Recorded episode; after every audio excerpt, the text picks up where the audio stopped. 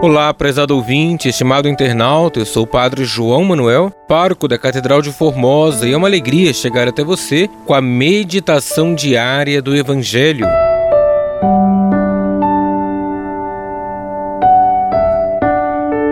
Hoje, segunda-feira, da quarta semana do tempo comum, celebramos a memória de São João Bosco, presbítero, e iremos meditar com o Evangelho de Marcos, capítulo 5, versículos de 1 ao 20. Naquele tempo, Jesus e seus discípulos chegaram a outra margem do mar, na região dos Gerasenos. Logo que saiu da barca, um homem possuído por um espírito impuro, saindo de um cemitério, foi ao seu encontro este homem morava no meio dos túmulos e ninguém conseguia amarrá-lo, nem mesmo com correntes.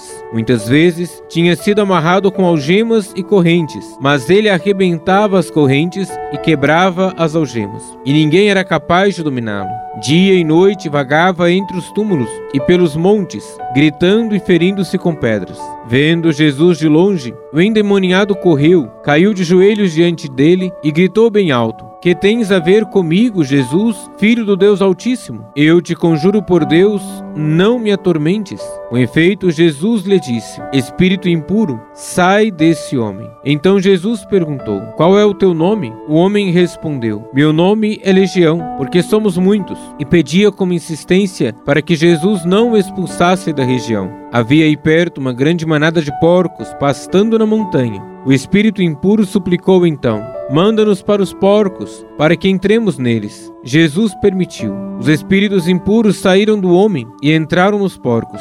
E toda a manada, mais ou menos uns dois mil porcos, atirou-se monte abaixo para dentro do mar, onde se afogou. Os homens que guardavam os porcos saíram correndo e espalharam notícia na cidade e nos campos, e as pessoas foram ver o que havia acontecido. Elas foram até Jesus e viram um endemoniado sentado, vestido e no seu perfeito juízo, aquele mesmo que antes estava possuído por legião, e ficaram com medo. Os que tinham presenciado o fato explicaram-lhes o que havia acontecido com o endemoniado e com os porcos. Então começaram a pedir que Jesus fosse embora da região deles. Enquanto Jesus entrava de novo na barca, o homem que tinha sido endemoniado, pediu-lhe que o deixasse ficar com ele. Jesus, porém, não permitiu. Entretanto, lhe disse: Vai para casa, para junto dos teus, e anuncia-lhes tudo o que o Senhor, em sua misericórdia, fez por ti. E o homem foi embora, começou a pregar na Decápole tudo o que Jesus tinha feito por ele, e todos ficavam admirados. Palavra da salvação, glória a vós, Senhor.